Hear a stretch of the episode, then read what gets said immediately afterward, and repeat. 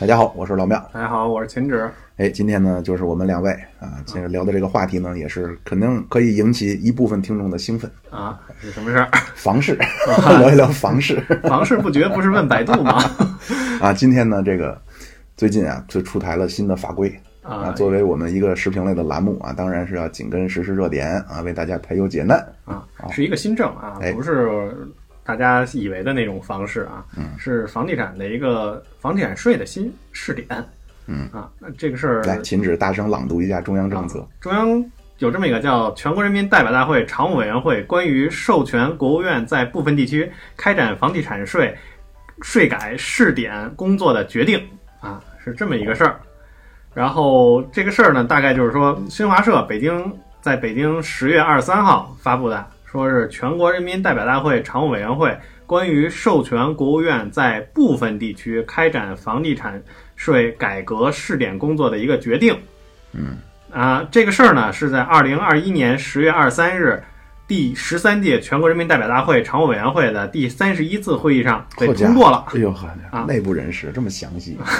就是说到这儿，我就插一句啊，秦止。嗯，我现在感觉啊，咱们这个行动的速度越来越快了。嗯，你说哪方面的时候呢？就是这个响应程度啊。过去的时候呢，经常是提出一些号召，然后就不了了之了。嗯，对吧？这个现在呢，咱们叫呃闻风而动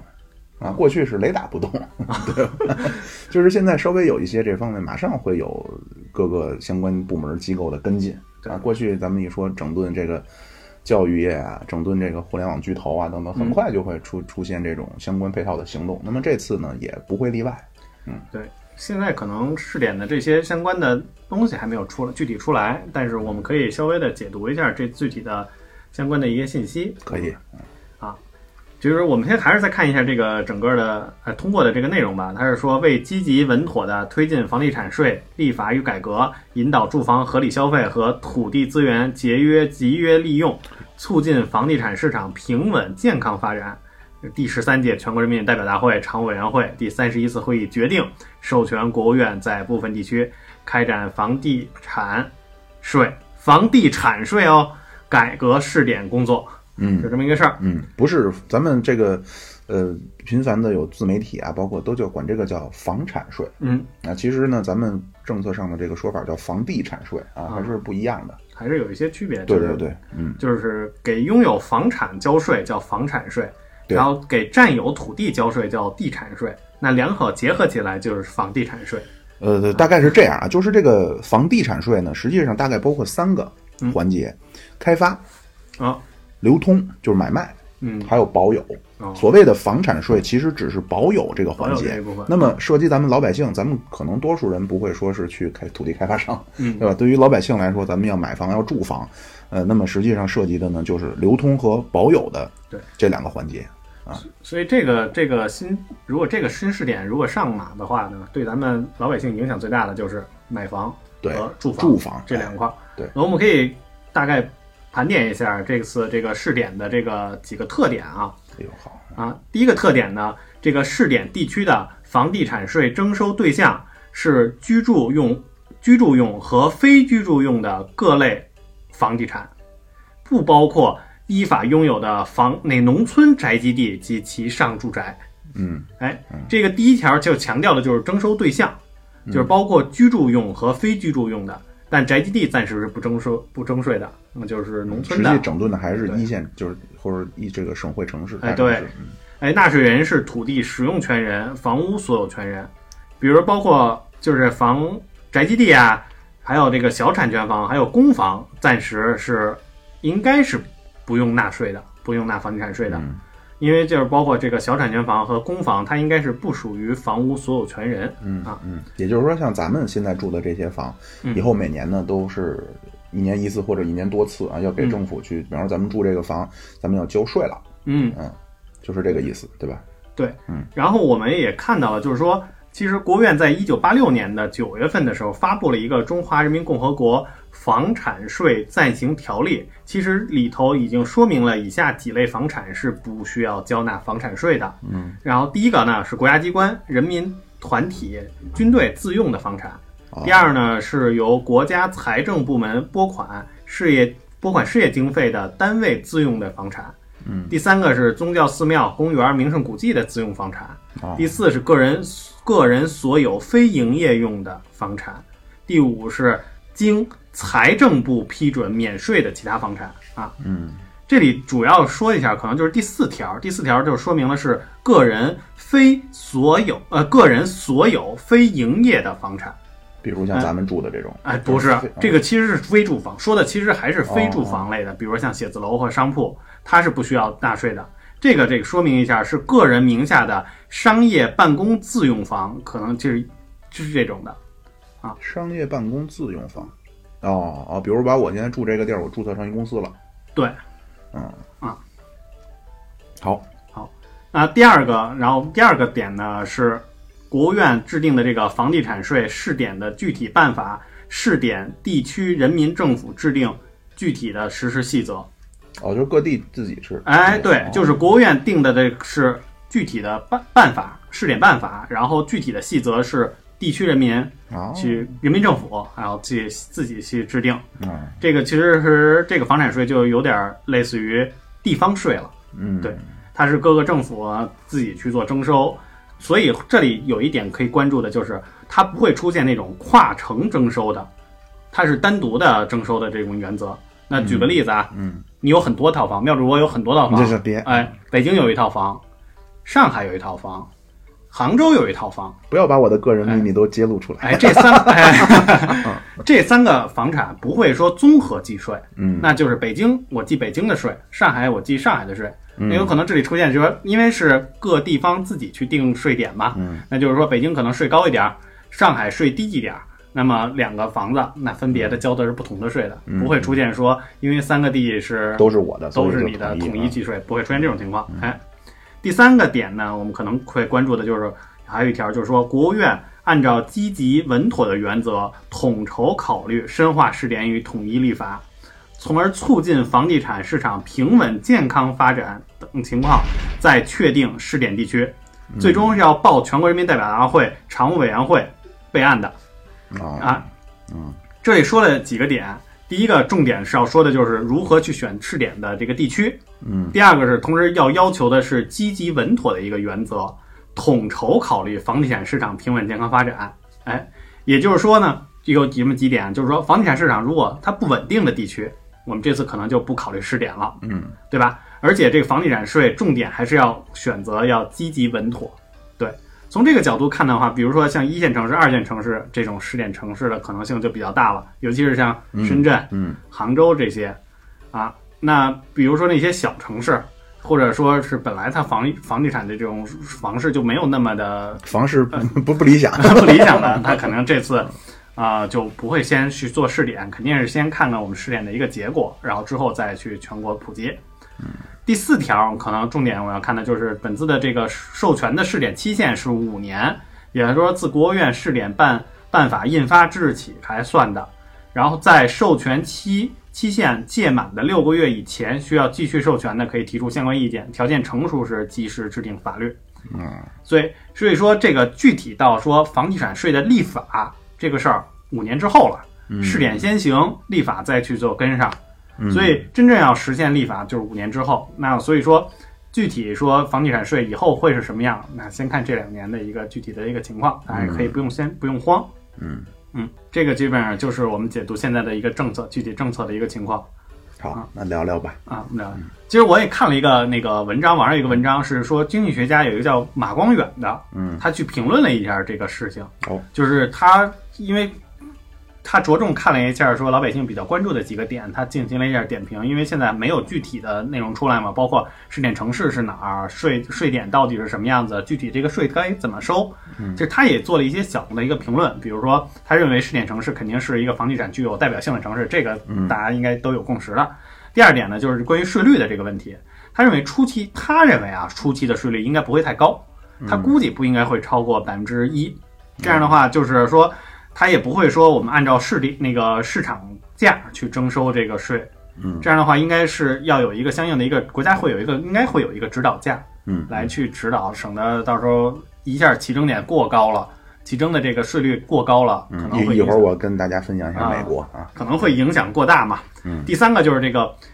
房地产，它应该会有一个相应的一个免征面积，对，嗯嗯，因为可能会考虑到就是说人均住房的这样的一个概念，嗯。他可能考虑说人均六十平米以上的概率，然后再去做、哦。这个人均六十平米这个做一个免征，这个之上再去做征收，嗯这样的话是避免房产市场造成过大的一个波动，所以初期可能会不会那么的苛刻。嗯嗯。嗯，那我说你来，你看你看一下这个，你怎么看这个政策？我怎么看？就是首先啊，咱们我先跟大家破除一个迷信的说法啊，就有说啊，为这个房产税是为了遏制房价太高嗯啊，这完全是大错特错。嗯啊，不是这样啊，就是从理论上来说，任何的税都是会导致价格的上升，它就导致价格信号的扭曲，就是嗯任何一种税都会是这样啊。但是，这个咱先我先不着急在那什么哈，我是这么看，我是觉得呃也是叫呃叫什么呀，百呃什么百百百在命什么地地地啊地中南海的心，啊，你是小小姐的身子，丫鬟的命不是 不是他们有个叫什么中南海的心是卖白菜的命。啊海心白命还是什么，就不知道啊。咱们就是妄妄自的揣度一下啊。我是觉得最大的原因啊，不是因为房价的问题嗯啊，这个呢实际上是为了调整贫富差距，嗯就是跟大家分享几个就是能够匹配的数据啊。一个是最近四十年以来法院的案件受理数，哦一个是呃两千年以来的在押人数，嗯就是犯罪在押人数，还有一个呢就是四十年以来中国的基尼系数的变化。嗯这个基尼系数呢，就是一个从零到一的这么一个数，数越接近一，说明你这个社会的财富的分配情况呢越不公，就不不能叫不公啊，就是贫富差距越大。越偏向某一些人啊。对，啊、正常就是国际上的惯例呢，到零点六基本上就是一个红线了，就超过零点六呢，社会就会出现极极度的不稳定。财富倒挂了。对啊啊，这三条曲线基本上是吻合的。嗯那有两个增长的，咱们叫拐点啊，一个是九零年，一个是零八年。嗯啊，那么这个基尼系数刚才说到啊，其实到九零年的时候，咱们涨到零点四啊，到零八年呢涨到零点四九，哦，啊这是有点高了啊。呃，咱们其实早就超了，而且基尼系数大家也不要老觉得这那啊，就是基尼系数美国比咱还略高呢。现在，嗯，嗯，过去咱们都是说美国是一个健康的哑铃型社会，我们不啊不不不，枣核型社会啊啊，现在就是倒金字塔了。哑哑铃不是哑铃。哦，哑铃就是上边大坨，下边过去美国是引以为傲的是我有庞大的中产阶级支撑这个社会，现在是穷的很穷，富的很富。万恶的资本主义嘛。对啊，对。那么，为了要解决，咱们说到啊，这这个基尼系数高呢，就会出问题啊。嗯咱们也能够看到，通过法院受理，包括这种犯罪人员的这种数量啊，确实是这样，能够匹配的。那么，为了呃调整这个所谓贫富差距的问题呢，最简单的一个方式就叫二次分配。所谓二次分配呢，听着好像是一个挺玄挺玄的东西啊，其实最直接直接的一个手段就是税。对，啊，你像在北欧，嗯啊，他们自己就说呀，说前十个月都是后，就是从每年的十一月份开始才是给自己干，嗯抽极重的税，然后靠政府进行二次分配，去帮助那些更需要帮助的同志。其实咱们国家也加税了，尤其是去年的时候，咱们国家税很低，但是相对也是加了的。嗯其实妙主播可能了解的还不太多，哦可能挣的钱还没有那么多。哦啊，其实我也没有啊，我哦就是我们听人说啊，就是每年基本上到了十月份、十一月份之后，你会发现你的工资拿到手的工资会少很多。哦，我是对工资条不敏感，哎，对你可能不太敏感，就是其实每到，尤其是到十一月份，应该是你的工资会比之前一，尤其是前几个月嗯要少很多，拿到手的钱，就是因为因为我们现在税应该是到一个阶梯的，应该是一个阶梯税率的一个情况，对所以说每到十一月份的时候，基本上这个税率就起来了，哦就抬起来，尤其是一些，尤其是那些互联网公司啊。这些就是金融公司啊，这些挣着高薪的人，他们其实会看的会更明显。哦，咱们可能还看不到啊、哦这种情况啊可。能还是啊太底层了。对对，啊，那么咱们说回来啊，就是这二次分配。那么这二次分配呢，就分两种啊，一种叫直接，一种叫间接。这个直接的呢，比如房产税，嗯比如遗产税，比如赠与税，什么叫个人所得税嗯啊，这些都是叫直接的税。直接税是什么呢？就是直接跟你发生关系。嗯间接是什么？比如消费税，对，那，比如说增值税，就是有第三方进来的这种，嗯嗯。就是收税呢，实际上就是，比如说我是一个呃天生呃博文强志，同或者我天生天身强体壮的一个人啊，我每个小时我轻轻松松能砖能搬八百块砖，那么我是不是就能碾压你们所有人呢？嗯，那么按照按照比如偏右派的一些自由主义的人的说法呢，那么这个是我所我所应得的呀，为什么要把这拿走呢？但是呢，按照左派的人的说法呢，就是那么你的这个天赋呢，不是你的努力啊，这是你的运气好。那么你凭什么靠你的运气获得这么多的财富呢？所以你必须把你这个东西拿出来，去帮助那些更需要帮助的同志。我就咱们当然我我也承认黑人朋友有这样那样的问题，但是他生在那样的一个社区，在那样的一个家庭，是他的错吗？那不应该是多劳多得，少劳少得吗？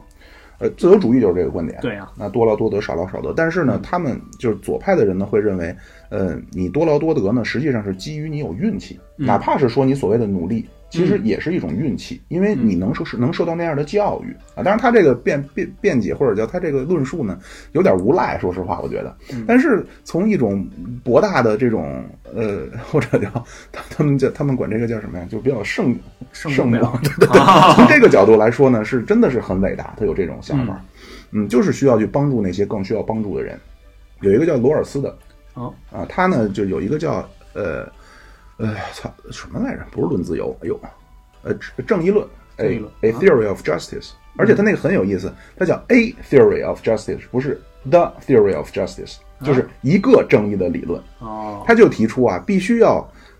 社会要财富要平均。他提出一个观观念叫无知之幕，嗯，就是咱们去设计一套社会制度的时候，怎么设计呢？你不能自由主义的人的说法是说，我就是伸张我自己所需要的。比如我是一个有钱人，我大我凭什么要交税啊？嗯，这样呢，每个人都伸张自己的社会，达到一个平衡。嗯但是他说呢，不是，你不能这样，你必须要把自己在无知之幕背后。什么叫无知之幕呢？就是你不知道你的社会阶层是什么。嗯你如果你设计这套制度，如果你是一个乞丐，你能不能接受？嗯。啊，当然也有嘴硬的右派说我接受 但是他最终他的结论呢，就是社会的财富应该是平均的。嗯。如果出现财富的不平均，只能出现在什么情况呢？是你现在这个工作是在帮助那些需要帮助的人，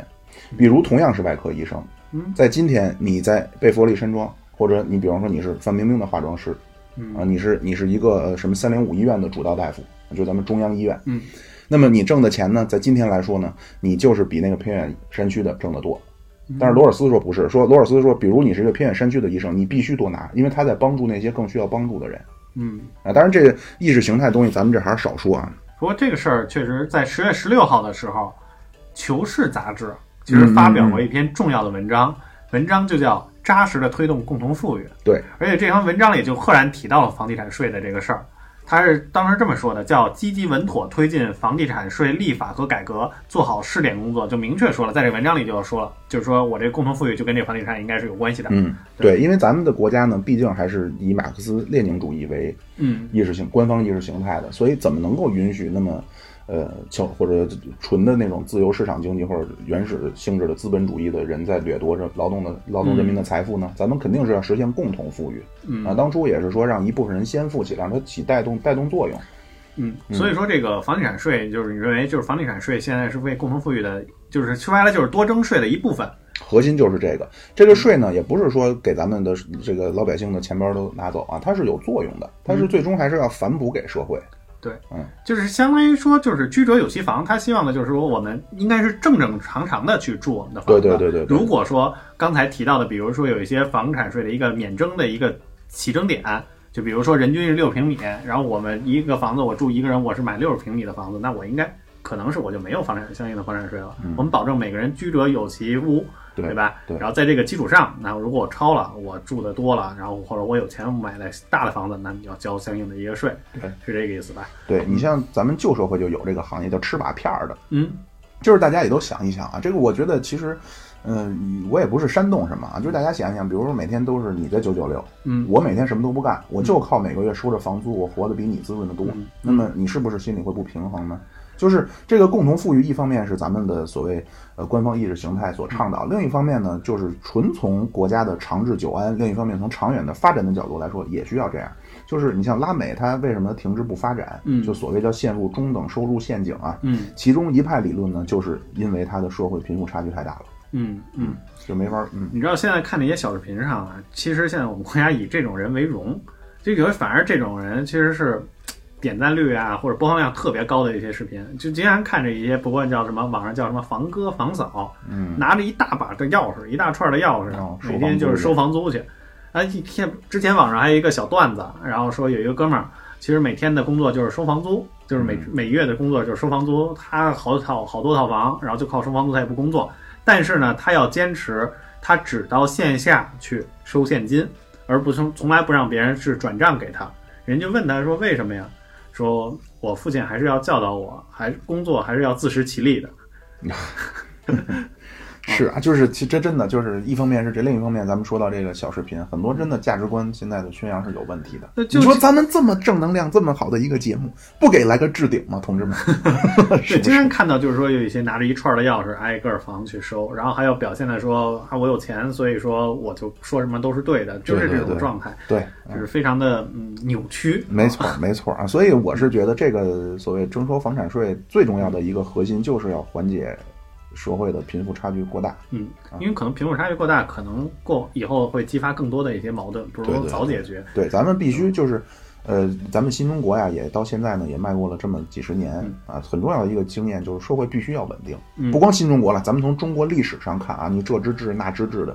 只要社会稳定，咱们中国人的聪明才智，嗯以及中国人的吃苦耐劳，真的就会像变魔术一样，把变出大量的财富来，就嗯大家都会生活的非常好。所以社会必须稳定。但是我觉得，就是说，如果说你要是为了抑制贫富差距的这件事情嗯去征收税的话，肯定这里头也要做一些周密的设计。如果你这个税一刀切那当然，那去去收这个税，那么其实反而会激起更大的一些民意上的啊对，所以不要着急，一会儿就跟大家介绍一下美国的情况啊。啊，我是没人没说完呢。一个呢，我是觉得涉及这个一个贫富差距这个问题，还有第二个问题呢，这个也是长期以来，或者说从两千零八年左右以来吧，嗯就始终就有一个一个现象啊，就是中国的这个房地产过热，嗯就是大家呢投资都是把钱弄去房地产嗯啊。我呢在这儿呢也跟大家分享一下啊，这个投资跟投机是不一样的嗯啊。其实我个人啊，我为什么很不不是很喜欢搞金融的人？嗯就当然他们赚钱很多，也很风光，工作也很辛苦，这个也没什么。但是这个行业真的是他妈罪恶。嗯就就是你想，这个行业是你比如说咱们码农，我码了多少码，啊对吧？或者说我是写方案的，我写多少 PPT，对吧？对我搬砖，我搬了多少块砖。金融这帮人什么都没干，他们没有产生一点儿的财富，就是他们不是财富，没有产生一点儿的可使可使用的价值。所以我国建国初期就有这么一个罪嘛，投机倒把罪，对对不对？实际上他们就是投机倒把。啊。那么投资不是，投资是值得鼓励的。什么叫投资？比如现在我是一个工厂，嗯。或者我是一个公司，嗯。你给我投资，你你入股也好，或者你投资啊什么方式，你入股。比如说，我现在一年能造一百双袜子，嗯，秦止资助了我一千万，我能造出一百零二双袜，子。这一千万真浪费 多出来这两双袜子的价值，嗯那咱们两个分。啊，就就值两双架子各值五百万，打比方，值一千万，打比方啊，这可能妙主播数字不太好。嗯打比方，这个叫投投投呃投资，这个没问题，就相当于你是帮助别人扩大规模，你吃这个红利，嗯这个没问题。投机是什么呢？投机是搞打价格差，嗯就是房子这个不很难说那什么，最典型就是股市，哦，对吧？就高买低卖嘛，呃呃对呃呃不对，低买高低买高卖嘛啊，那就是打这个价格差，他不从中创造任何的东西嗯，啊，天天就盯着那个图啊，一看不对，赶紧就采取一些行动。所以他们会还而且他们还会做一些，比如说炒热某些钱，把它给炒起来，对对对然后趁大家哄场进股市的时候再把它撤掉，把它资金撤出去，然后然后亏的是这些进来的一些散户，这种情况是吧？对这个呢，咱也不知道，就是从我所谓不知道，就不知道国家未来会怎么弄这个事儿啊。我个人是真的觉得这个行业无比罪恶，但是呢，我不是说它该取消，嗯，就是欧洲历史上啊，就是荷兰是最早弄这种的，就是嗯这种股市啊，但是呢，引发叫郁金郁金郁金香香泡沫、南海泡沫 所以呢，当时法国人和荷兰把银行禁了两百年，就不许干这些东西。哦但是最终发现呢，这样反而不好，就叫两者什么两全什么取其轻。两全相重，哎两害利相权，取其重；对对对两害相权，取其轻啊。对啊，所以这个罪恶的行业呢，还是要允许它的存在啊。但是，而且就这帮人啊，就是劲儿逼劲儿的。我跟你说，就是我不知道怎么感觉那么好。我真的觉得有的时候我对我对码农是很尊，虽然说他们可能在情绪上或者品味上差一些啊，但是我真的觉得人家是在创造价值，人家是在辛苦的劳动创造的价值。你只要说起这个码农的“葛”呀，我跟你讲，“葛”这个词儿，嗯可能大家不一定就是北京之外的人不一定能能理解啊，就是其实很怪。我觉得可以是说个题外话，就是我认识了一个码农，之前啊曾经我们和这个我们先做一些线上的一些活动，然后我和我们这个对口的这个技术部门啊，这个真的是敲代码的一些哥们儿，然后去沟通这个具体的一些解决方案，因为出现了一些技术难题，我们在沟通解决方案。然后遇到了一个，就是我们跟一个相当于是一个技术大拿这么一个码农，然后跟他去沟通。这哥们儿呢，就是穿一个 T 恤，特特别普通一 T 恤，穿一拖鞋，然后跟他聊天。他吧，也平时不爱说话，然后说话的时候，然后呢，就是你跟他，你我当时在那旁边叭叭叭叭叭说了十五分钟，他那一句话也没说，突然站起来转身走了。然后我们，我因为我几个人一块儿去，我们就愣了，我们那过过目目面面相觑，然后互相看着，然后说干嘛去了？然后我们就赶赶快找旁边的人在聊吧，在商量这事儿怎么办吧。过了大概十来分钟，哥们儿回来了，哥们儿回来说啊，我知道怎么办，我给你解决。大哥下楼下楼抽烟去了，然后但是就没跟我们打招呼，那特别葛。但是啊，这哥们儿据他们就是那个部门的人说，这哥们儿是那个部门技术最好的一大哥，嗯而且他创造了很多这种这种代码类模型啊，或者乱七八糟的东西。当时有故事啊，有他的传闻的故事，就是之前曾经有一个出现了一个 bug，然后两个程序员在那儿商量怎么解决。当时说我们是这个确实挺费劲的，这个 bug 挺费劲的。我们的解决方案大概需要三个工作日，这个专业词叫三人天，就是三个人干三天叫三人天。如果你你给我你三个人干，就是如果你给我六个人，就是也是三人天，就是我就减减半，相当于这么减半，这叫三人天，就三个人干三天，大概是这样。哎，三个人三人天是干人三三个人干一天，三个人干一天。然后说，如果你给我一个人，就相当于干三天，就是大概这个逻辑。然后说三天肯定不行啊，马上就上线了呀，就找了这哥们儿，这哥们儿看了一眼，写了三段代码，这事儿解决了，这 bug 直接解决了有，你看看，啊！人有这确实是有技术啊，有有有本啊事，有本事我。们说回来，妙说继续。对对对，第二呢，就是第一个是抑制这财富不均，第二呢就是国家必须不能让这个所谓热钱呀、嗯大量的流入房地产市场了。嗯啊，咱们还是要去发展一些。呃，真正有价值的东西，特别是咱们现在处在一个突破所谓美国卡脖子的关键时期。嗯，那，你有这方面的闲钱，你为什么不去投资投资高科技的投资一下芯片嘛，我们现在最卡脖子的就是芯片了，对，对？包括很多领域，比方说人工智能啊，比如说像那个呃什么构呃叫什么呀新材料啊，石墨烯。啊，石墨烯啊电池，对对对，啊很多很多东西都需要这种资金去进行突破啊，所以有钱大家不要投资房地产。当然，这中国人呢，这有什么说什么啊，就是咱们中国人啊，都是天生的农民嗯啊，这个祖祖上带的基因，这个你没办法，就是不是说你经过几几十年的这城市化就能解决了的，都是农民。嗯，一有了钱，反映的都是买房置地。嗯，啊，就你这 对吧？啊你很难就是想象是我们面朝黄土背朝天，几辈子觉得很踏实，对，觉得有地才踏实。对，包括那结婚，就是说必须得有很多小女孩儿，房对对，都必须得有房，要不不踏实。对，现在说租房，你要说你结了婚还要租房，这这这不叫家，呀，多数不叫自己的家呀都。是有这个想法。对啊嗯所以咱们中国，包括待会儿我跟大家说美国啊，就是现在美国的这个中国人啊，嗯都自己种菜，因为美国那都有地嘛，嗯你能自己种菜。然后种完菜之后呢，就比如说秦指导家的茄子给我，啊，我的西红柿给秦指，然后那边的那个，这比方说个种了香菜给小西像，五十年代的时候咱们的这个生活状态嘛。呃，就是真的是啊，在资本主义的美国实现了伟大中国的农业自给自足经济，就是非常有意思。咱们这个是基因，这没办法，所以所以大家呢，这个房呢，大家又都往一线城市走，嗯一线城市人口又多，所以这个房它肯定是又保值，同时房地产开发商他又想做这个事儿，对，所以这个就靠炒房把这个东西肯肯定是不行，所以这财富基。本上就聚集到这个房产行业上。，对，所以这也有这个这个考虑，我觉得这也是一个信号，嗯，就是希望所谓热钱，啊哎，抑制房市。那第三个呢，实际上是要解决地方政府的财政来源，嗯，因为房地产大开发时代结束了。好，这会儿地方政府没钱了。呃，如果说对，可能未来吧，他担心地方政府没有钱，嗯所以通过这个税收的方式呢，去有一些嗯啊创创收的手段吧。啊，其实我我我也看过这么一个文章，就是说我们国家的这个这个地方性财政收入啊，基本上过去我基本上都是属于土地财政，对土地出让金的这个依赖非常的严重。嗯说九四年的时候，我国这个财税体制改革的时候，卖地收入究竟归谁所有这事儿，其实也是争论了很久。据说最后的这个决定说，卖地收入是由中央和地方政府是分开的，所以这个就出现了这个土地出让金的这么一个嗯说法，就是说白了就是卖地的收入，这块卖地的收入就是土地出让金，嗯这块收入那归地方政府所有。那九四年呢至就是到两千年这么多年，这个大概这二十年过去了之后，这个整个这个房地产市场呢也算是快速发展了，地方政府的这个收入呢基本上也是越来越多。但是呢，原来地方收入的，比如说百分之十、百分之二十，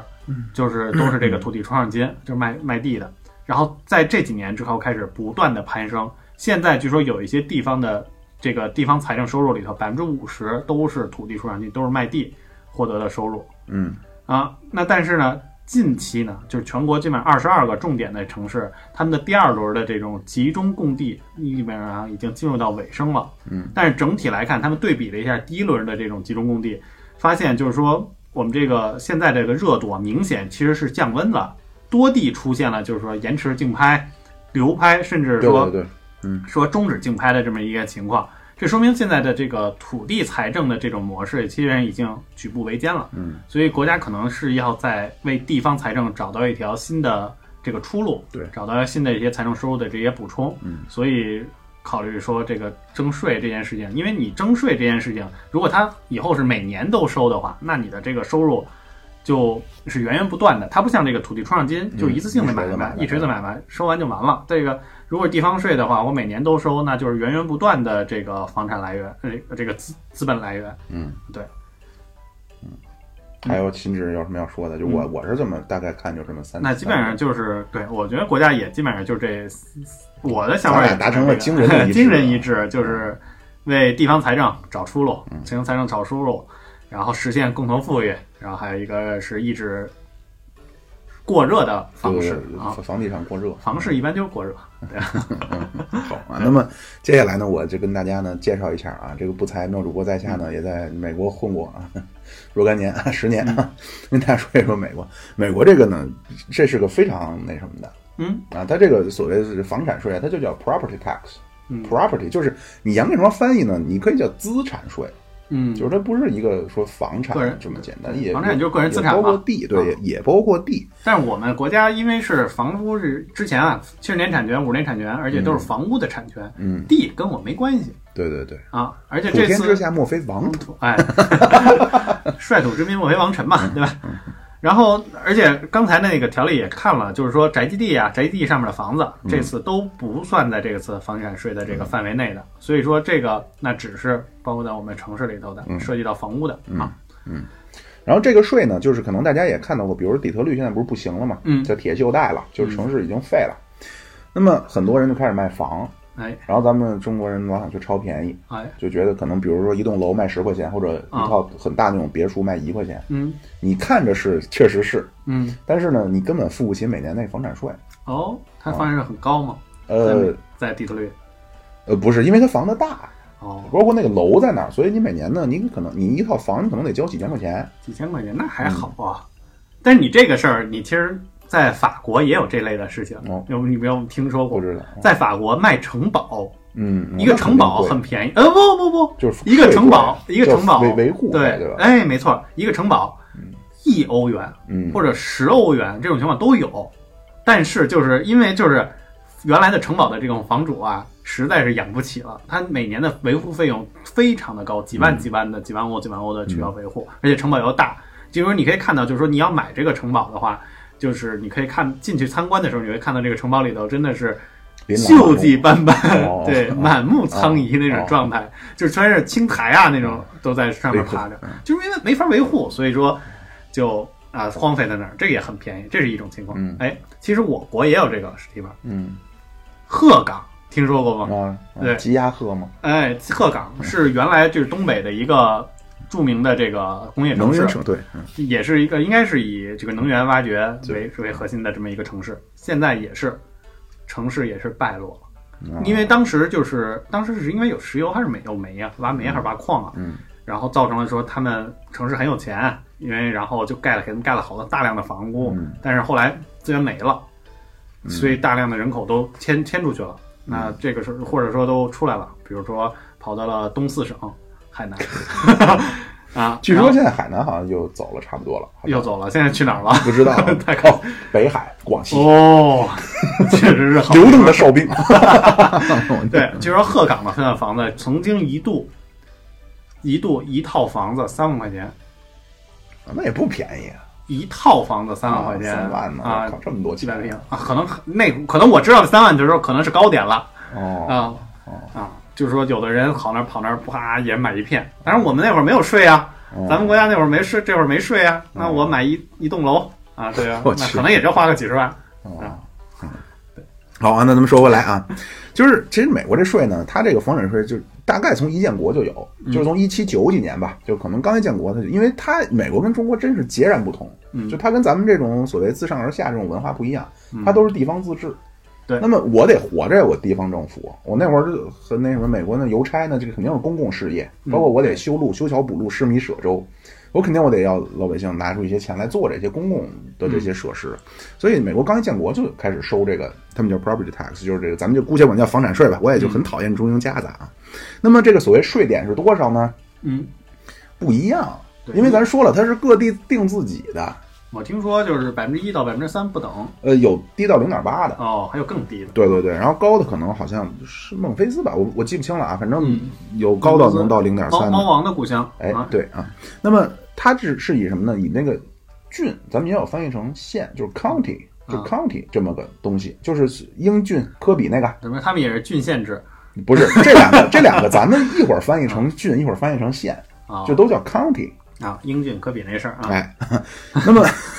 怎么定的呢？就是说呢，这个这个税点我定下来，我怎么我这个税点定下来是这个县政府定的？等说我再插一句，嗯刚才怎么说又说回房市了？好好好没事，然后那我继续，不好意思。非法房市，科比布莱恩德啊，不是啊，这个我得插一句啊，这不可能。嗯，就是大家如果说稍微了解一些美国这个文化呀，美国这个社会啊，嗯体育明星啊，无数少女求着你跟我发生性关系啊，嗯怎么可能说去强奸呢？嗯，这肯定就是那个什么，虽然说妙主播科黑，但是我这人就是客观公正。就被跳了，又被跳了。对，我估计对，就是仙人跳了 啊。说回来啊，那么你这个房这个这个怎么收呢？你这个税点是定下来，嗯但是这个房子的价儿怎么算呢？首先你得综合啊，这个首先这个房屋估价是政府干的，嗯你不能说你自己。政府根据什么呢？房子的造价，比如你这房子造的时候多少钱，嗯然后你这这这周边的房价，嗯比如说你它要参考周边，比方说你这个社区里边的其他的平均的房价，包括你这房屋的面积。等等一系列的很多数加在一起啊，它给出这么一个总数，然后呢再乘以一个基数。比如说我这个房子现在我是花五十万美金买的，嗯。那就很好的房子，其实在美国，然后再乘个基数，可能最终呢是以我这个三十万，嗯，就乘以百分之六十，我最终是三十万，呃，再乘以百分之一，咱们就暂且拿百分之一当一个例子来说，嗯。那么我这套房其实每年要交的钱就是五十万的，我花钱五十万买的房，然后呢，政府给我估的价是这个房子值值三十万，嗯。然后再乘个百分之一，所以我每年是要交三千块钱的房产税，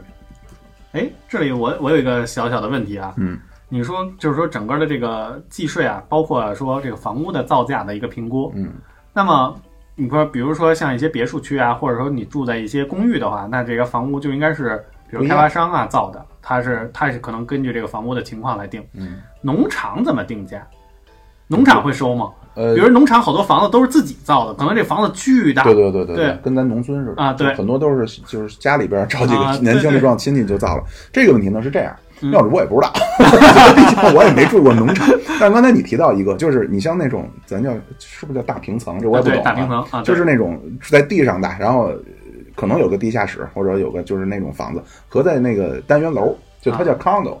啊，当然都公寓楼，哎对公寓楼公寓楼。叫小别墅区的那种，哎啊，这两个呢，它的那个是不一样的，它是有啊。区别的啊。啊，loft 又是啊 loft，它不是这个还是不一样。对有一地下对室的那种，这个这个呢是不一样的啊，那种带地的嗯。啊，那个地本身其实真正说这个房子它升值是这个地，嗯。就是你这个经济一旦发展呀，这个地是升值的。所以为什么那会儿孙中山提出叫那个创立民国平均地地权他那会儿那个想法呢，就是这个地归老百姓，嗯。然后呢，比如你这个你这块地你要出现买卖，比如农民说我把这块地我要卖给谁谁谁，卖给那个张老老老张了张啊，那么，比如我买这块地的时候呢，是花了三十块钱，我卖的时候是五十块钱，嗯。那么涨价这二十块钱归国家，哦，这是当初孙中山提出那个设想就有。点像共有产权房。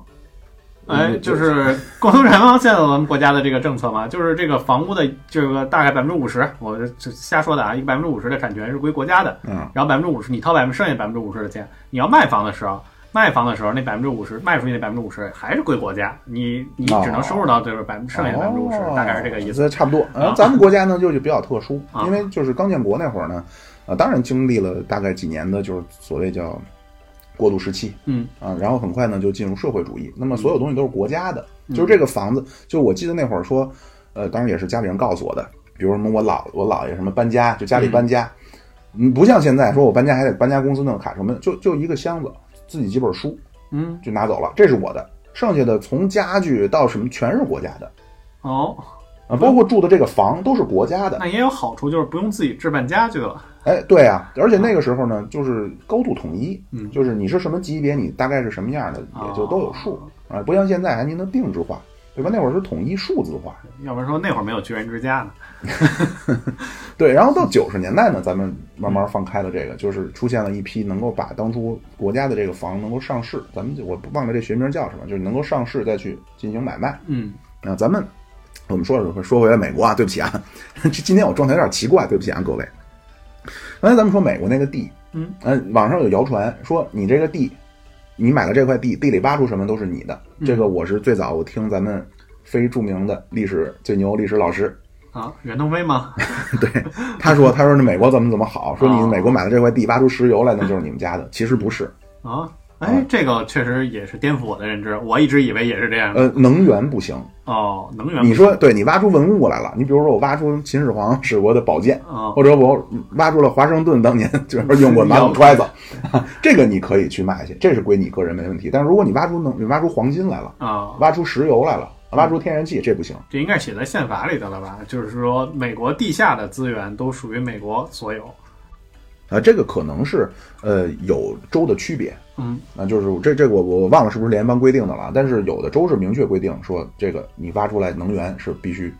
不归你的嗯我觉得这个如果有这个一块儿撰写撰写过宪法的这个美国宪法的这个听友啊，如果知道这个事儿，可以给我们指点一下。哎啊，那么呢，可以啊，那这个就是所谓的这个挖出能源来怎么办啊？还有一个呢，就是你如果在美国你不交这个税怎么办？嗯那我我说我抗交，或者我就拖着不交嗯，啊、有说法呢说，或者说他那个明文规定也是，就会把你的房屋给你收走。有没收？但是呢，他不会这么操作，就是实际上实际操作中呢是有很大的这个缓冲地带。首先呢，先干一件事儿，他美国有好多那种讨债公司，哦，我才接到过讨债公司的来信。嗯，你欠人钱了，呃，对，就是实实际上我们是车的问题，车的问题信用卡不是不是不是车的问题，因为我离开了嘛，所以他就把那信寄我们家去了。嗯然后呢，他就说，嗯当时我们家那个大人就跟我把这个信给我拍了张照片，说呢，你跟人解释一下就就没事儿了。嗯啊，然后我就把钱给人补上，然后跟人解释了一下，也就没事儿了。嗯就是也他们是有有这么一个就是讨债的公司，专门是讨讨债的。也是大红漆往门上泼，不是不是不是不是不是欠债还给你钱。给你写信，啊然后可能你如果说还那什么的话，他可能会来找你，哦，然后跟你说明这个情况。然后那如果说我那我说我就不交，我没钱，我怎么怎么着，你就老赖，你怎么办呢？他会把你的这个所谓房产税的这个，比如说我今年该交四千，嗯我这四千块钱我一分钱都没有，嗯那么呢？他会按照四千块钱，他不会把你房给你拿走。他比如说他看你家电视值四千，那你把电视拿走就完了哦，啊。他不会说就是到那种程度啊，没有惨烈到那种程度啊。这个我我也听说有，就比如说像类似于就是说社区，就是比如说一个村儿，在美国一个村儿或者怎么样，他们比如说这个消防，消防是要交按交税的，还是要交什么钱来支撑这个消防的这个费用？应该是都在房产税。对，如果你不交的话，那你们家烧了的话，它是可以不救的，嗯嗯，是这意思吧？对，这个呢，就是我是首首先啊，这是我非常喜欢它的一个地方，就是咱们嗯真的是需要向人家学习的。这其实说坦坦率讲，可能在大家想象中的执行上的难度不大，但是在现实操作中呢，是需要时间来缓冲的嗯啊。就是呃，美国的这个税嗯都是公开的，就是每交的，比如说我今年是四千块钱房产税。我明确的规定，比如说两千二，我是给了哪个哪个学校的建设，然后多少多少给了公立医院，多少多少给了城市图书馆，嗯多少多少呃给了消防队，嗯啊，这个这个房产税是美国的地方收入最大的嗯一头儿啊，可能都得甚至到百分之七十。然后明确的规定支持了，不是规定啊，明确的告诉纳税人，你的每一笔钱都去了哪儿，去干了什么。然后这些这些东西，为什么说美国的公立学校一分钱不要？嗯就是它不光是说学校一分钱不要，从校车嗯到呃午餐啊，全部一分钱不要。当然呃也不是那么的美好。你比如说，你黑人小孩想出人头地怎么办？嗯运动嘛。对，这咱之前也说过，这所谓的奶头乐。嗯，那体育不是三 S 是吧？三 S 啊，体育运动，呃那么黑长期洗脑，这电视里边整天他不给你播放美国的在 NASA 工作的黑人，嗯他一播放就是加内特的豪宅后边带个湖，然后乔丹那个豪宅怎么怎么样。美国梦，对，所以呢，给小黑人的这种感觉呢，就是我想出人头地呢，我就要成为迈克尔乔丹。嗯那么你当然篮球还好一些嗯啊，真正美国呢，真正火爆橄榄球，橄榄球那一身装备可能就得一百美金吧。嗯嗯，咱听着没什么，不就小一千块钱吗？对。但是对于普通的美国的黑人家庭来说，这真的是支撑不起。就是这些课外活动的装备，你或者你学乐器的，嗯您说哦哦，乐器学校也提供，哦嗯，乐器呃钢琴你肯定能搬走。对比方说你说你想练管了，学校都有，琴房啊什么的，钢琴学随便用嗯啊。甚至你说如果是城市的图书馆的话，呃，或者说城市的一些设施的话，你就走进去就好，哦嗯，这都没什么啊，因为这些钱都是当地的人纳税来做的。嗯，那么最好的那种公立学校嗯啊，会出现一种什么情况呢？可能有的人呢耍鸡贼，我为了到，比如说美国的那个人大附，嗯，美国的人大附哈，对，最好的公，当然最好的公立学校肯定也不能和私立学校比，但是最好的公立学校呢，你只要住在这片地方，你就可以去。嗯那么很多人呢就耍鸡贼，我就搬过去，然后入了学以后我搬走，因为那片，因为为什么他那片学校好？因为他那片人住的人多，所以他税点高啊哦，他交钱交的多呀，或者说他住的人多，就是他交的税多，所以养了这个公共的学校、公共设施。那么很多人鸡贼就是我搬进去一下，然后你房贵，房租肯定贵嘛，所以我搬进去住俩月，我搬走了。这是买学区房嘛？这个 哎，但是他们这种学校，就是说，他真的跟中国没，中国肯定是有专门的机构来督着，来找说现在谁搬了谁搬了。他美国是这些东西全部是从下而上自发的，是学校会找人来看，说哪个孩子现在还住不住那儿，一旦发现了，立刻办退学，不讲情面。这个还是蛮不错的。哎哎，不过我看到了一个数据啊，调研表明说，其实 虽然就是美国各州的这个房产税啊是不一样的，有的低的零点八，高的三个点，对吧？但是很多人就是说说他们其实更愿意住在这个房产税税高的这个地方，因为你收的税越多，刚才也提到了这些税都是透明的，这些税都用到了这些公共设施上。那么收税高的地方，这些地方它环境治安会更好，公共的这个物品、公共服务会更多，对对对。包括刚才说的学校，包括还有医院、图书馆的这些基础设施建建设的也都特别好，它环境也好，所以大家都愿意住在这种环境好的地方嘛。所以其实反而是税越高，大家也没有觉得说有什么问题。这好像也没，我感觉没什么必然联系，因为在美国最好的地方，嗯。或者说最大家中国人认为最好的地方，说实话，那地儿真不适合人类居住啊。嗯。曼哈顿，嗯。曼哈顿房产证特别低，嗯，就是那个是美国最繁华，就是心脏啊。它应该是富人区啊，曼哈对顿住的是吧？，对啊，就也也不好说，就是因为好多在那个就是华尔街去那个上班人都住新泽西，早上坐船哦，上班，但是在曼哈顿的房产税特别低嗯。啊，就是这个呢，很多也你也没办法，比如说你像比如妙主播，比如啊，嗯。或者说比如说吧，一老黑哦，别别别，一华人嗯。单身汉。嗯。我在这儿，我交着高昂的房产税，那么他会告诉你，我这个房，比如说，呃，我的这个你的这笔钱，我去支援了学校，嗯。但是他没孩子，嗯。相反呢，那边可能有墨西哥人，嗯。呃，一家生八个，嗯，他也跟你交同样的钱，但是他这八个孩子都能去那个学校，你也得认。哦，啊，这个也也没办法。曼哈顿这个房产税低，是不是因为它房价高？就类似于你住在北哦，京的国贸，是不是？我有道理国贸有道理国贸寸土寸金，然后你住的房价本来就高，我再给你收高的税，可能他们就更不愿意住了。那我可能给你降点低税，是不是有这种可能性？对，啊、有有有有可能。然后呢，就是我我也不是说美国好或者不好，真的是什么东西都有好坏。就是他这种方式呢，就是高度自治这种方式带来一个什么呢？比如说这片区，真的就是有时候就隔着一条街呀，就是因为这个画片不一样，隔着一条街，那边是黑人区，这边是好好好人区，这边对这边白人是稍微偏富有一些的。啊，那么这边呢，他因为他交的税多，所以他的你刚才提到这种公服，包括警察，嗯警察就根本就不去那边管。嗯所以你如果作为一个黑人在美国，你真的是绝望。就是嗯当当然我知道黑人，我也知道黑人有这样那样的问题，也很讨嗯厌。就如果他真的那种行为、那种现象出现在你眼前，是是个人都会讨厌，就是个正常人都会讨厌。但是你深想一步，这不怪他呀，嗯这个错不是他呀，他那么生在一个那种家庭。我接触过那种好的黑人，就是生在那种有钱人家，就相对富裕一些的中产的黑人家庭的孩子，那就是特别好。嗯真的不是因为肤色，各位啊，就是真的就是家庭教育。家庭对，那你如果说他生活在那种地方，从小看到的都是那种内裤要露出来，就现在咱们不流行了。前几年那种中国还咱们海边还有一些潮的人，内裤要对对对啊学那种，我真的是我觉得那叫不以为耻反以为荣，就是那种东西在那那美国都是一种最肮脏最下流的文化，结果你还在这学，嗯嗯。嗯，但是那话说回来，就是说回美国的黑人，那错不在他，他在那种地方，他们自己都说我们已经被这国家放弃了，没有任何人帮我，那那我们只能自生自灭，拿着冲锋枪去互相打呀，嗯。警察都不愿意去。这个你说起到这个，就是说，在美国，就是一个街区左边是相对富有的，右边相对贫穷一点的。其实在，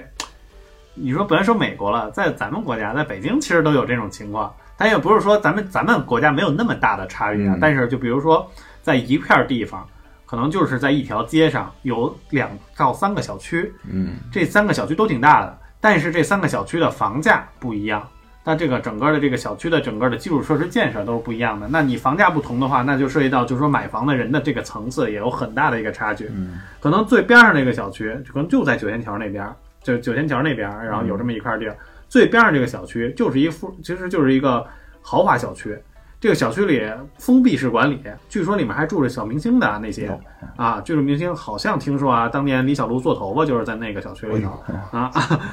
啊，那个小区全封闭式管理，管家式服务啊，那个小区封闭的特别好。一口地道伦敦腔。啊，啊，见个甭管有事儿没事儿啊，开对开海别丝儿，对吧？啊，再往边上这个小区就是一个中相对中端的小区，它的管理呢还算不错，但是进出的那个看人的整体条件就应该是一个公，就是相对于是那种白领啊，有一些白领那个您这样的，啊，可能我也住，呃，我凑合了，我能努努劲儿，我能凑合去了嗯。最右边这个小区，我这样的，哎，就就就是相对的，它应该是那种呃，就是之前的拆迁的回迁房，类似于回迁房的回迁小区。哦，那这里住的相当于就是偏工薪阶层一些，哎呦，你就看到这个小区和边上小区的状态就完全不一样。那个小区就门口没有没有这个管理，有大门儿，但是出入随便，出入就随便。里头的楼的你看看到它这个每个楼的这张贴的小有张贴小广告，嗯地上的这个干净程度和旁边也是有个截然不同的一个差距。包括其实你也可以进去感受一下，真的是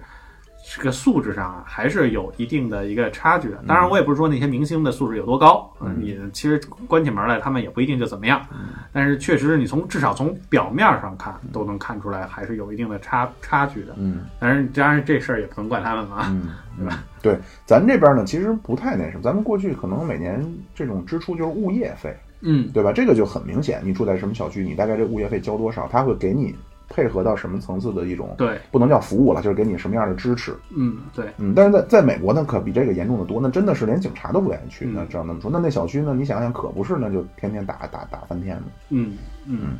行，那我们就说回来，最后再说回来一个，就是其实因为房地产税这件事情啊，我们现在刚刚都说的是一些政策层面的东西，那我们落地一些，就是说这个事情对我们可能对我们的影响到底有哪些？就包括妙主以后你这买房以后买大房子，买的房子多了，那到底影响到底有多大？对老百姓的影响有多大？你会觉得你怎么去感受这个税的事儿？呃，不，不是我，我不是怎么感受啊，就是首先呢，我这也是他妈掉书袋，嗯就是毕竟我本科学的是经济嗯啊。首先啊，从从理论上说啊，我刚才说这个了嗯，从理论上说，任何的税都会扭曲市场价格信号，嗯都会使价格升升高，呃，交易量下降，嗯任何税都是这样。嗯嗯，这个所以呢，以此为一个理论的出发点，所以以后房价肯定高。嗯，你觉得这个房价呢，是因为这个税造成的房价高？对。可是我们一直说市场经济嘛，市场经济下就是无论是房屋啊，还是其他的什么东西，它的这个价格的高和低，其实价价格是基于供求关系，它跟价值无关，它是以供求关系来影响的房价对对对，高和低。也就是比如说像北京这个房市这么热，有的时候就是说房价很高，那可能就是因为就是比如说像学区房这种情况炒起来的房价高房价。那学区房为什么高房价？就是因为一房子少，第二这个房少，第二这个房子它的它的这个价值非常大，它能够可以上这个特别好的一个学学校，嗯对吧？所以导致供需关系影响下，它向了供供给方嗯偏偏移，所以说这个房价整个高了。我嗯据说有听说啊，这个房价当时说在官网上报的，就是前链家啊，现在官网上报的十几万、十五万和二十万一平，嚯，其实实际的成交价格远不止这个价格，嗯是因为就是说在国家的这个指导价格下，这个最高不能超过这么一个标准值。嗯，那么在这个下面可能还会有一些私下交易，哦然后具体的实际的交易价格要远高于我们表面上看到这个。我去，啊，那我们就还是说回来，就是嗯说，其实我认为是供需关系去影响的这个房价，所以我可能会考虑说，呃，税高了，但是房价这件事情不是受税的这个影响波动那么大。那比如说像一些，比如说像还是北上广这些地区，尤其北上广深，甚至说厦门这些地区，因为它的需求量旺盛，所以房价依然会高。对我记得我大概五年前的时候，去过一次厦门出差，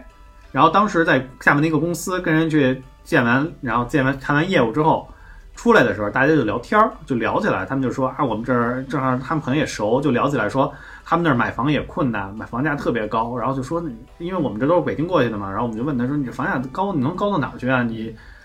可能我们认为啊，我们以为他们是地方城市，能有高到哪儿去啊？他说十万一平。嗯厦门十万一平，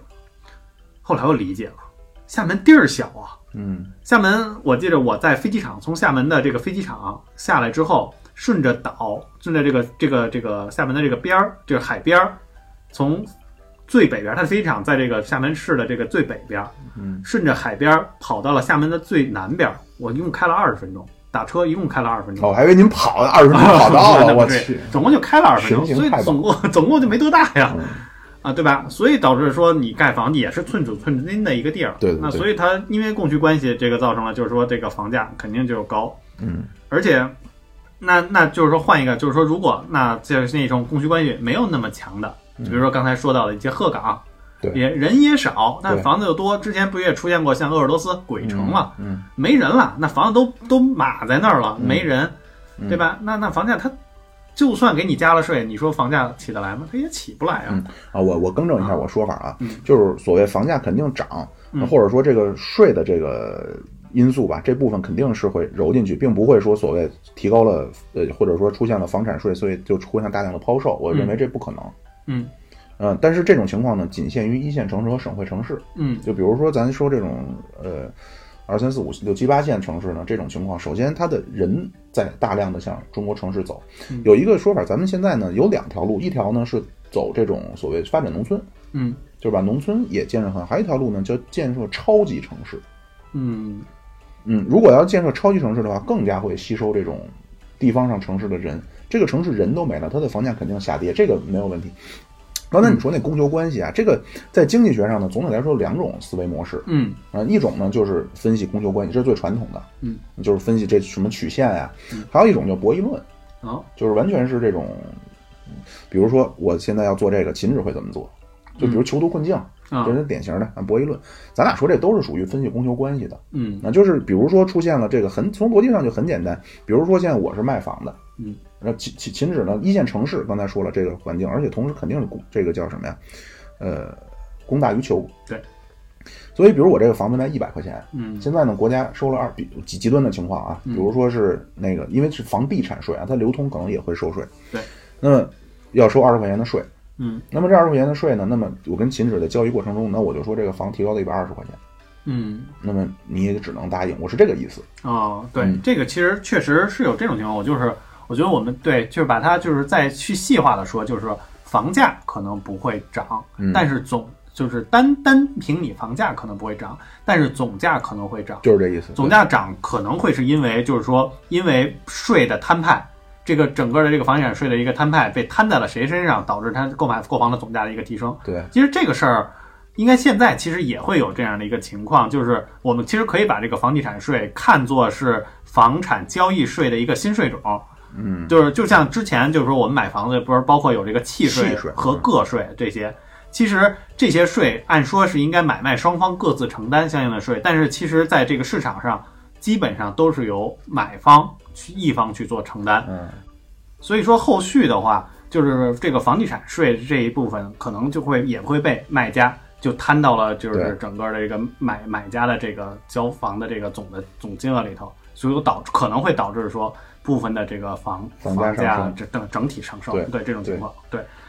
然后另外呢，可能还会有人觉得，那比如说我手里边，比方说我四套房，嗯。我租出去了三套，嗯。那么国家收了这个所谓房产税，嗯。我每年这三套房我得交吧？嗯。会不会我把三套房出手呢？一旦出现了大量的市场中出现了这种这个供给，那么是不是价格就会下降呢？嗯，也不会，嗯，这部分钱呢，最终会摊派在房租上。对对，嗯，就就是是这个就好比说房价涨了之后，这个大家每个月房租就上升了，其实跟咱一回事儿。就是我刚才所谓这个房价不是每平米数，就是拿这个总数。嗯好比说总数现在比如提高了百分之一，那么你未来的房租，包括你的房屋买卖过程中，买方以及租房人都要相应的多去交这个百分之一。嗯嗯嗯。不过就是这个事儿啊，就是房地产税这个事儿放出来之后，据说就是说，在这个就是广大这个人民群众身身边，就是引起了非常大的一个反响，而且出现了出现了一个新闻，就是说抛售房产这件事情，就因为房多，怕以后收税多，可能就开始抛售。就是之前在十月二十四号的时候，上海就出了一个这个刷爆整个社交媒体的一个新闻，就是说上海一个房叔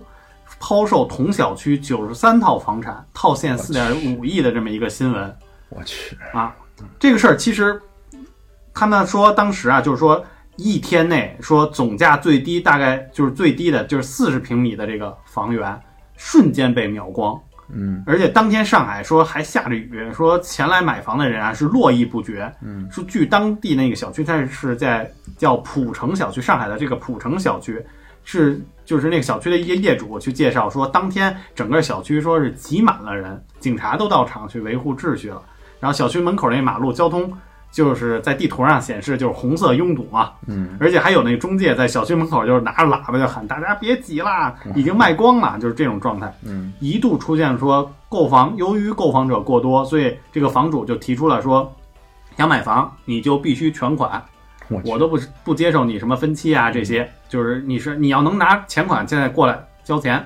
我就那个我就直接那个卖给你。嗯。这样的话，他一个是他省事儿，第二个就是他可以筛选这些卖主。嗯据说这个浦城小区啊，是就是目前的这个销售的房价，它的均价大概在八万八万到九万一平。这个房子啊，还不是一个好小区，它就是一个老破小。据说是一个老破小，是一个是六层的一个老公房，哟，它才就是八九万，它跟它一街之隔是有是有一个豪宅项目，是叫世茂滨江花园儿。这个豪宅项目大概十五万一平，其实这个旁边这个其实没那么好，是老房子，而且房龄三十年，产那个产权证的面积大概在四十到七十平米，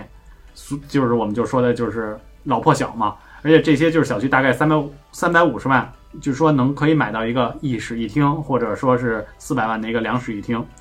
为什么这个房子说那么火？除了这个价格可能，这个价格低。之前有说是学区，但是后来我他们看了这个新闻，说的是它跟学区没关系，它是说这个房源的位置特别的好，它地处陆家嘴的腹地，哦，周边配套设施极其完善。然后比如说这个它的南面，这个浦城小区的南面是世贸新开的配套商业，走路就可以走到这个八百万商圈，可能咱不熟啊，啊，按万商圈可能就像咱王府井嗯。或者对之类的，然后还有第一八百伴、华润时代广场，还有老佛爷百货，然后还有新梅联合广场，这些基本上都在它周边，嗯。所以这个位置特别的好，所以导致哄抢。哦，一度就是网上有人就是有人说这个就是因为房地产税出台了，因为他怕说试点到我这儿来了，这些房子要我交税，所以说我要抛售这些房产。实际上呢，啊。实际后来辟谣了，不是那么回事儿，嗯说这个啊其实根本就不是个人个人这个抛售房产的事儿，嗯，就是你也别慌，就是说房产税这事儿可能对大家没有那么大的影响，也不会不要需要就是说抛售房产这这个事儿，其实不是个人抛售房源，其实是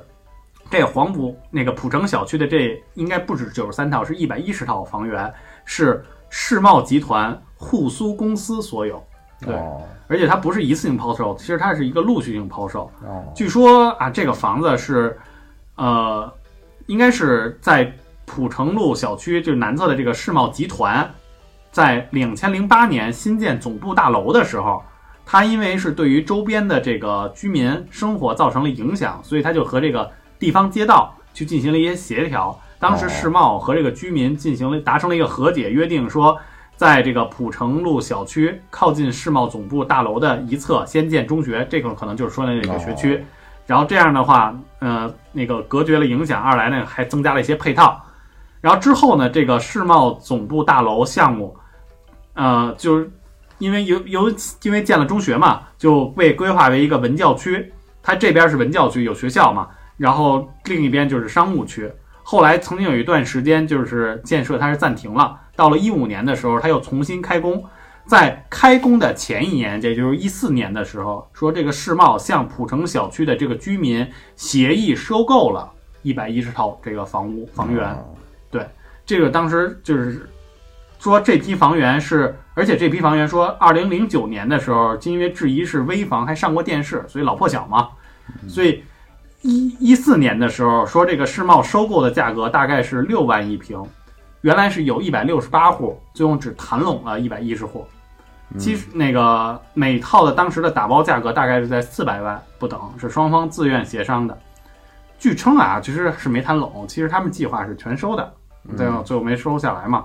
但是这个房子就是收了之后，这一百一十套房啊，空置了大概七年，只只是最近才拿出来出售的。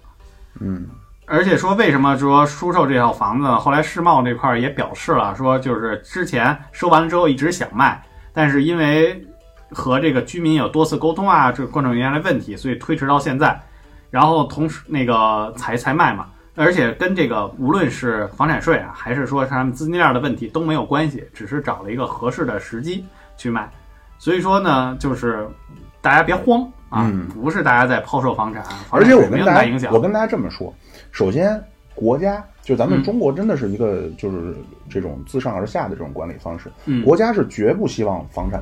崩盘。崩盘的，就可能啊有些现在没房的人，他希望买房，他总盼着房产崩产崩盘，但是其实房产崩盘对国家肯定不好，所以国家肯定不希望房房地产崩盘，嗯就是这个房价叫什么暴跌呀，国家肯定不希望这个。另外呢，国家肯定是不希望出现什么呢？像你说这种啊，多少多少套房空置，嗯这个肯定不行。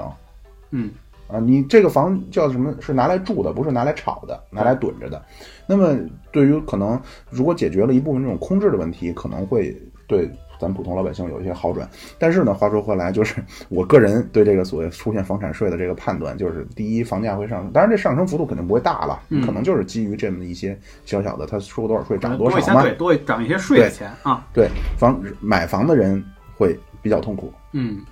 租房的人也会很痛苦。那我觉得其实租房的人影响会更大。就是买房的，其实我花四百万和花四百五十万，嗯，对一个买房人来说，贷款尤其是贷款的人来说，影响影响的力度没有那么大，就不如你租房的时候，原来是五千块钱租房，现在给你涨到了六千块钱，这一千块钱其实真的是救了命了。对于就是租房的人来说，嗯嗯，但是呢，那是不是说这个政策就不好？嗯，肯定不是。嗯，因为这个咱们说了，这个二次分配，对我们这个还是实际上最终落实到还是会给这些偏收入不足的人的。嗯也就是可能说您没买到房，那当然是可能，当然极少数情况可能我特别有钱我不买房，那多数人没买房可能还真的是就是没挣那么多钱。嗯，但是他出现这二次分配，实际上就是照顾这些人的。我觉得主要的问题是在于说，我们现在没有感受，就是我们没有对税收有任何的感知，嗯，我们不知道说这个税